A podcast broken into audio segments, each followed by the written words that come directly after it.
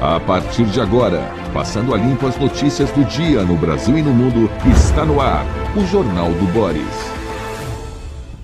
Bom dia, muito bom dia, está no ar o Jornal do Boris. O Jornal do Boris é um sobrevoo pelos principais acontecimentos do Brasil e do mundo a partir das primeiras páginas dos jornais.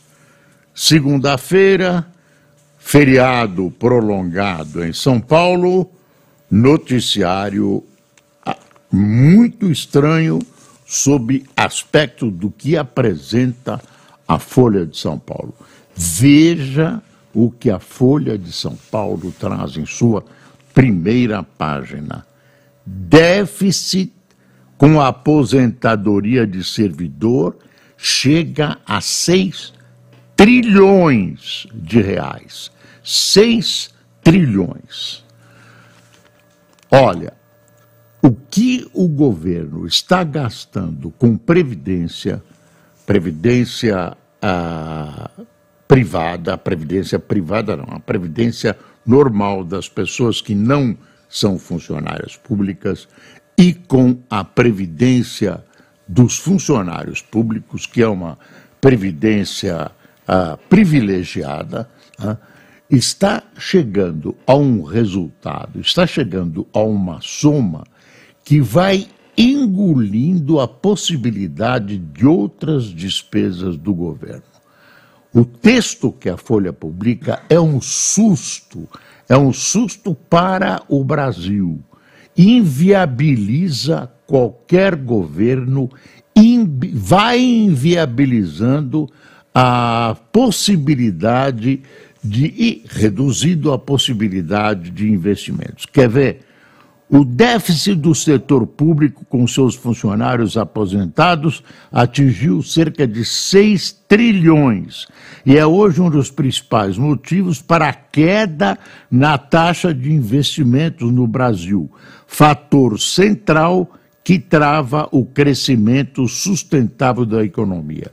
Ou seja, segundo esse texto, né, 6 trilhões né, dificultam os investimentos, vão impossibilitando, vão dificultando investimentos produtivos no Brasil. E aí, continuamos. O aumento faz governos federal, estadual e municipais deixaram de investir e custear a máquina para gastar com ativos e inativos. Quer dizer, o governo pega dinheiro que ela devia fazer, que devia fazer em obras, investimento em educação, saúde, segurança, etc., e fica pagando ativos e inativos. Somente na União, em 30 anos, o gasto previdenciário subiu. Olha aí, em 30 anos, de 19,2% para 51,8% do orçamento no total. Então, em, há 30 anos atrás, era 19,2%. Hoje é 51,8%. Isso, uh, o gasto previdenciário da União, sem contar estados e municípios. Aí continua o texto. Na via inversa, o dinheiro de uso livre, quer dizer, o que o, que o governo podia ele programar uh, sem qualquer engessamento, né? o que sobrava para ele investir depois dessas despesas previdenciárias. Então, esse dinheiro caiu de 33,7% para 3,1%. 3,1%. Você ouviu bem? era 33,7 há 30 anos e agora sobram 3,1%. Meu Deus!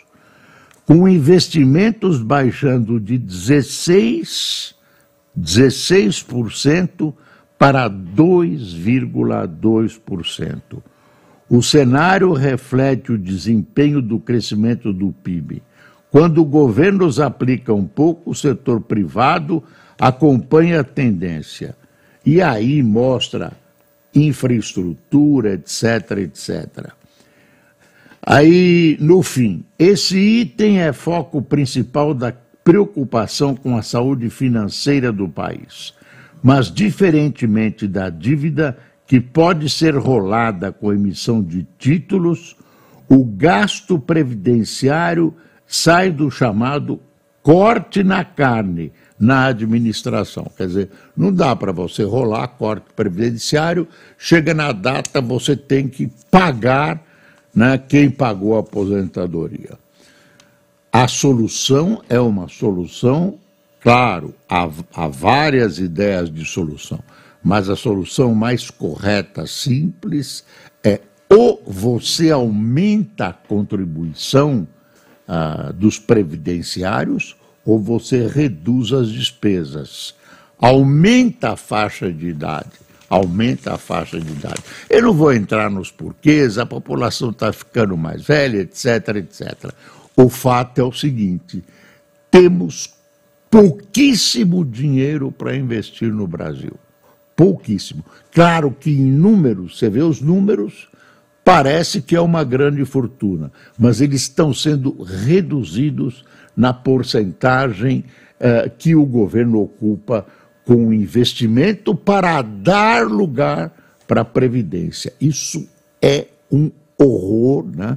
isso uh, coloca o Brasil à beira de uma eu vou chamar de inviabilidade, de uma emergência muito, muito, muito grave.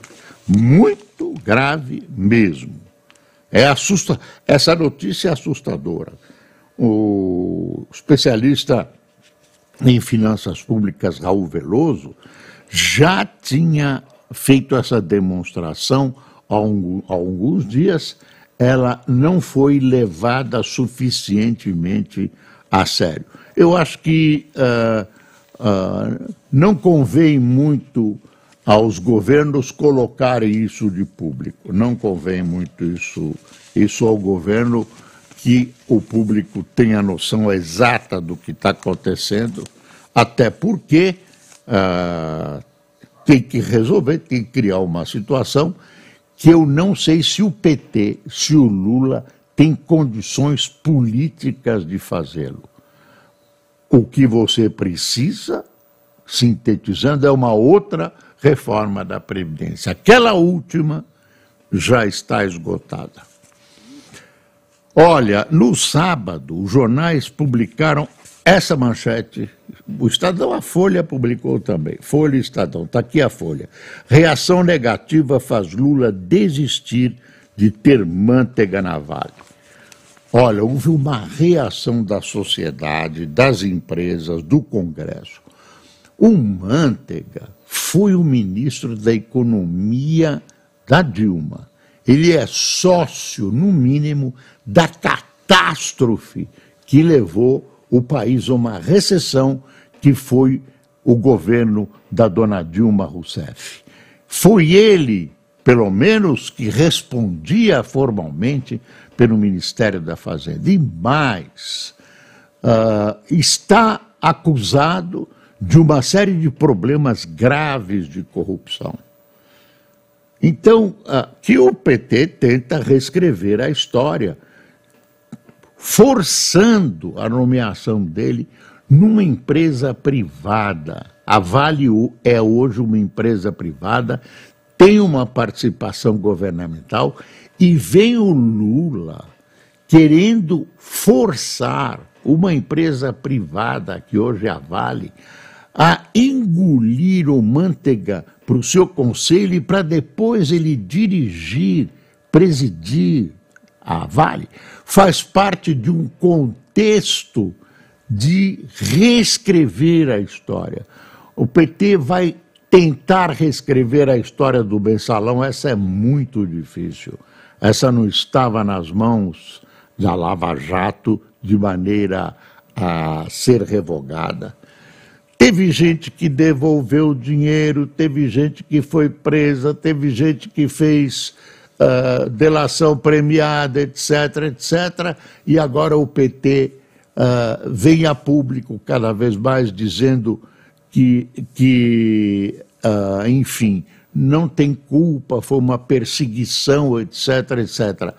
E colocando na Vale uma figura como Manteiga, Lula demonstra cabalmente a tentativa de reescrever a história e compensar uma figura que sempre, ou grande parte das vezes, esteve muito próximo a ele. O que ele fez ou deixou de fazer não interessa. Isso que preocupa, esse espírito que predomina nesse governo, esse espírito, né? Forçar, empurrar. E aí vem um ministro, vem um ministro e diz: olha, o Lula nunca pensou nisso. O Lula nunca pensou. Imagine, o Lula nunca pensou. Isso é uma, uma invenção eu não acredito. Uh, isso é uma, uma invenção, não, não é verdade. Eu, é, é, é, é uma coisa. Eu não estou achando aqui, mas é uma coisa uh, abominável, né? Pensando que todo mundo é burro. Agora, não, não, não. A Glaze forçou, todo mundo partiram para cima da Vale. Negócio incrível. Eu dar uma espiadinha na, no Globo. O Globo pega essa, essa na primeira página esses que, que, chamam de ativistas. Mona Lisa é o alvo da vez. Ó, ah, em nova investida contra obras expostas em grandes museus, o quadro Mona Lisa de Leonardo da Vinci foi atacado ontem no Louvre, em Paris. Duas mulheres atiraram sopa na pintura de Da Vinci, que fica protegido por um vidro blindado, com gritos de protesto relacionados à alimentação saudável e agricultura sustentável. Elas foram levadas por segurança do museu. Logo depois, visitantes foram retirados da sala e equipes limparam a área. Quer dizer, a pintura não foi atingida. Agora, eu vejo gente chamando esse pessoal de ativistas, são duas bandidas. São duas bandidas desprovidas de qualquer senso de civilização. Eles são contra a cultura. Eles são contra a cultura. Eles pegam a causa deles e maximizam como se fosse a causa máxima do mundo é a causa deles e dane-se Leonardo da Vinci, dane-se a cultura no mundo, dane-se tudo. Sopa, vamos atirar sopa na Mona Lisa. Esse pessoal não é preso, tem que ser preso. Esse é um pessoal predador, é um pessoal cuja, cuja uh, educação, civilização e, e quadros como esse, seculares, ah, são, são pontos de, que mostram que a civilização evolui, né? cultura, museus, vêm essas idiotas. Né? Ah, são duas idiotas, não tem o que fazer, vagabundas, vagabundas, porque deviam estar trabalhando, que inventam essa coisa de atirar sopa. Não são ativistas, são bandidas, são bandidas que deveriam pegar uma belíssima cana nessa tentativa de assassinar uma obra de arte que representa a civilização no Museu do Louvre. Isso é uma vergonha. Duas bandidas vagabundas. Vá trabalhar, vagabunda vagabunda. Previdência Rural tem rombo de um tri em dez anos. Depois do que nós lemos na Folha, a Previdência Rural fica dentro desse quadro. Eu não vou nem tocar, mas você vê que a Previdência é problema. Aí essa é só rural, mas a Folha mostrou a Previdência em geral. Olha aí a complicação lá no Oriente Médio. Já morreram uh, soldados americanos, os primeiros. Ataque com drone mata, mata três soldados dos Estados Unidos na Jordânia. Na crescente tensão no Oriente Médio, três militares americanos foram mortos em ataque com drone na Jordânia, o primeiro contra forças dos Estados Unidos desde o início da guerra.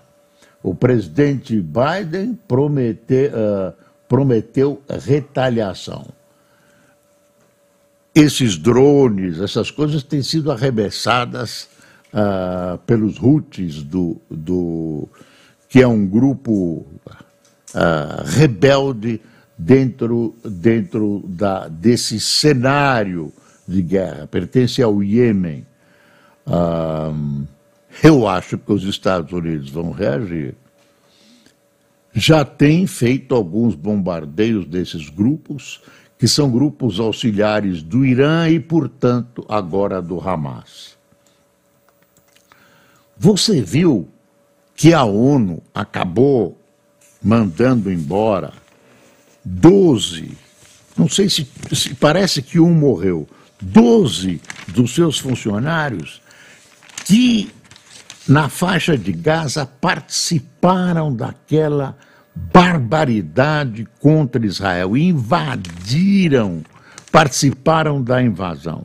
Agora o, o está, está a, o Guterres está apavorado, espero que tome, to, vai demitir, né? já demitiu, espero que demite puna se houver mais funcionários da ONU em Gaza envolvidos, partícipe dessa, dessa iniciativa bárbara, horrorosa, que foi a, o ataque a pessoas, a civis dentro de Israel.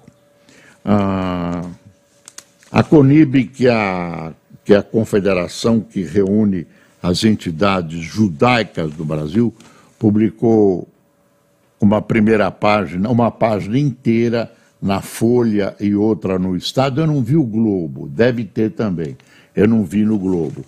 Uh, todos contra o antissemitismo. Ontem foi uma data uh, que marcou o, o, que se chama uh, Data Nacional do Holocausto. Aí sim foi genocídio. Né? Os nazistas resolveram acabar com os judeus da face da terra e executaram de maneira executaram os judeus de maneira industrial com seus campos de concentração, etc., etc. Ah, ah, ah, adotado o slogan antissemitismo nunca mais. Hoje, agora já, antissemitismo nunca mais. Ah, nunca mais, apelo que correu o mundo após o conhecimento, conhecimento amplo dos horrores do Holocausto. Nunca foi atual nunca mais é agora. Você vê que é uma. E ontem foi esse dia, né? houve a presença em São Paulo de autoridades, do governador do estado, do, do prefeito, enfim, uh, foi uma cerimônia triste, é verdade, que marca o Holocausto, Holocausto. Está aqui, ó. Está aqui a foto. Ó. Isso foi ontem, viu? Ó. Foi a data da comemoração. O governador do estado, o prefeito, ah, crescimento do antissemitismo e os ataques do Hamas contra Israel foram condenados pelo, pelos líderes da comunidade, comunidade judaica neste domingo, uh, em evento do Dia Internacional em Memória das Vítimas do Holocausto. O ato foi organizado pela Confederação Israelita do Brasil, CONIB, pela Federação Israelita do Estado de São Paulo e pela Congregação Israelita Paulista. Neste ano, a cerimônia homenageou as vítimas do atentado praticado pelo Hamas em 7 de outubro. Sete velas, em vez de seis, como é tradição, foram acesas. O presidente da Conib, Cláudio Lutemberg, comparou o antissemitismo ao negacionismo e chamou o petista José Genuíno de antissemita. No último dia 20, Genuíno participou de um programa no YouTube do site de esquerda Diário do Centro do Mundo. Nele defendeu o boicote a empresas de judeus pelo Brasil. Estiveram presentes políticos como o governador Tarcísio de Freitas e o prefeito de São Paulo, Ricardo Nunes. Ambos na foto com Lutemberg. Pronto. Uh... Ataque de drone perto da Síria mata três militares dos Estados Unidos que acusam o Irã. Vou fazer uma, uma, uma pergunta que é uma análise bem rasteirinha de política internacional. Vocês não acham que o Irã está botando as manguinhas de fora, já além das medidas? não é de graça, não é de graça. Ah,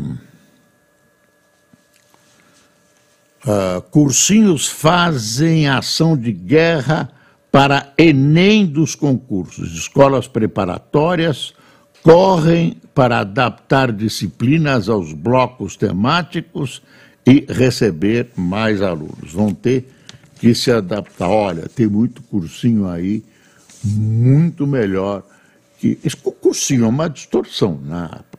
O, o aluno deveria terminar o, o, ensino médio sabendo tudo indo para o exame, nada. Ele precisa rever e tem muito cursinho melhor que muito colégio aí.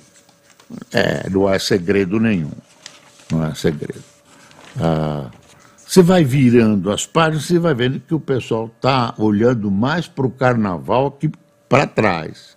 Então, o carnaval é o, devia haver um encontro de lideranças hoje na Câmara dos Deputados uh, para analisar como vai se desenvolver a, a relação com o executivo que está bem prejudicada.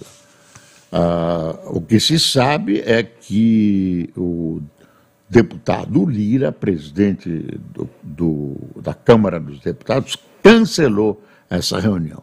Detalhe: o Lira também é uma espécie de comandante-chefe do, do Centrão.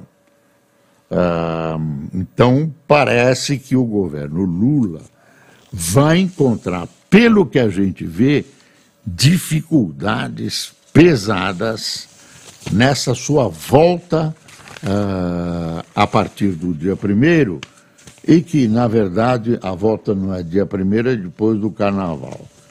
Tem um monte de, de coisas de interesse dos, dos, do governo central, não confundir com o centrão, que parece que vão ser brecados uh, pelos, pelos uh, ilustres deputados e senadores.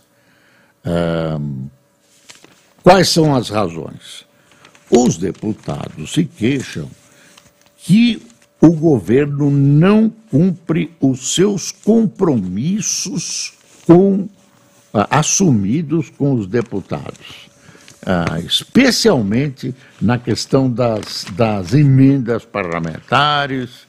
Tem todo um, um Olha, Câmara volta do recesso ameaçando bloquear a agenda do governo Lula. Centrão redobra pressão sobre articulação política, hoje nas mãos de Alexandre Padilha, após acordos que teriam sido descumpridos. Estão, estão batendo no Alexandre Padilha para bater no Lula. Para bater no Lula. Se o Lula quisesse, o Alexandre Padilha ia cumprir esses compromissos. E quais são os compromissos? São de liberar, perto das eleições, liberar essa, essa tal, essa tal, essa agenda de dinheiro uh, distribuído ao bel prazer aos senhores parlamentares, as tais emendas. Aliás, eu vi alguém nesse fim de, de, Acho que foi o Hélio Gaspari no fim de semana, dizendo o seguinte: olha, tem que mostrar o que são essas emendas. Elas são quase secretas, são secretas. Tem que abrir e mostrar quem doou, quem endereçou, quanto, a quem, a que interesses, a que obras. Isso seria muito interessante, em nome da decência, em nome da decência. Manter isso, manter isso em sigilo, pelo amor de Deus, é dinheiro público. Ah, protegendo o quê? O que, que estão protegendo? Bom, o Bolsonaro fez uma live ontem com os filhos, mirando a eleição e criticando Moraes, segundo a Folha.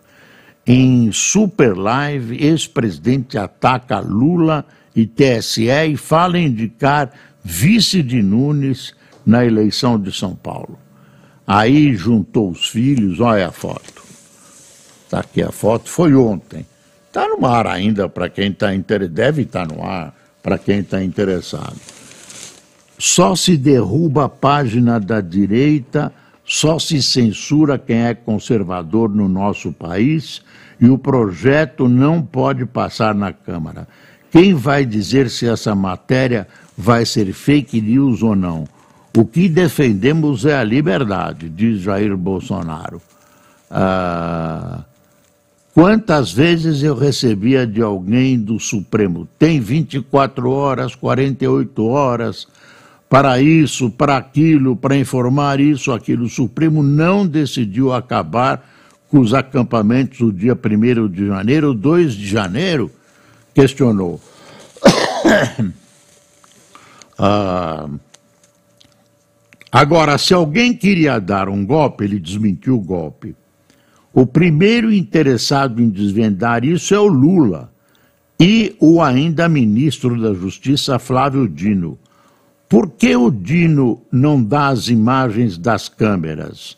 Só queriam dar um golpe, por que não apresentam as imagens? É, é Dino. Aí é um calcanhar de Aquiles, apresente as imagens. Tem uma notícia aqui sobre a família Bolsonaro que é uma novidade pesada. Ah, ah, o, a Polícia Federal, neste momento, nesta manhã, mira Carlos Bolsonaro em investigação sobre a, a BIM paralela. Né? Continua essa história da BIM paralela. Uh, vamos ver o que vai dar onde vão desembocar essas decisões, né?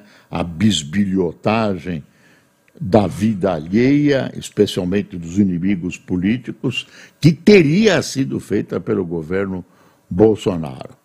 Aí é, olha, a comentarista Andréa Sadi traz a informação exclusiva de que Bolsonaro, filho do ex-presidente Bolsonaro, é alvo de busca e apreensão. Os assessores de Carlos Bolsonaro também seriam alvos na ação que teve início durante a madrugada desta segunda-feira. O mandado de busca e apreensão, esse meu, esse meu celular tem, tem a, de vez em quando me, me trai aqui, mas é pesado, é pesado. Isso é pesado.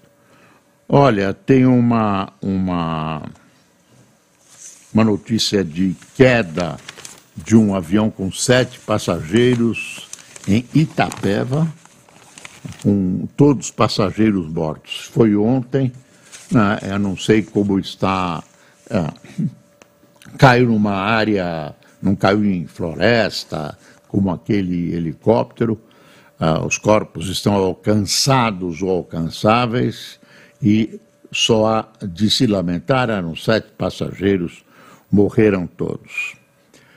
Bom, quem tomou o cafezinho conosco? Márcio Amaral, Nair Carneiro, Rodrigo Agmon, Cláudia Martins, Beto Matias, Carlos Fernando, Clemilton Chaves, Alésia Cavalcante, Arlete Camargo, Rita Adriano, Eliane Rosenfeld, Maurícia Carvalho, Bárbara Gratão, Paulo Francinetti, Jefferson Luiz, Aurelino Santos, de Caçapava, São Paulo, Lara, Laura Alcinda, dos Açores, Portugal, que bom! Olha, Açores, olha, eu vi uma reportagem turística sobre os Açores, é um paraíso, dá vontade de ir para os Açores. Gente, dá uma espiada, procura ver. Uh, muito obrigado, Laura. Laura Almeida. Ivana Kling, de Petrópolis, Rio de Janeiro, e Simone Cristóvão, de Campo Verde, Mato Grosso. Uh, eu quero desejar a vocês um bom dia, uma boa semana, uh, e vamos encerrar com a charge do Chico Caruso. Está aqui, ó. Vamos lá voltar a trabalhar. Tenham um bom dia.